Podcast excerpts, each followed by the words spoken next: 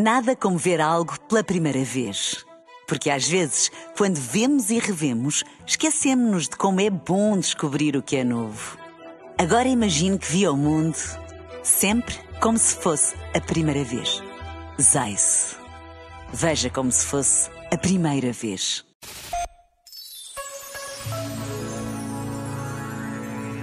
Assim como acontece com uma faca, um decreto-lei, uma passagem bíblica, uma evidência científica ou qualquer outra coisa, o bem ou mal que deles se tire depende do uso que lhes dermos. Não há instrumentos do bem ou do mal. Quem se pode tornar instrumento do bem ou do mal é cada um de nós. Depende sempre da intenção dos princípios, dos meios e da finalidade com que fazemos o que fazemos. Já agora, vale a pena pensar nisto. Este momento está disponível em podcast no site e na app.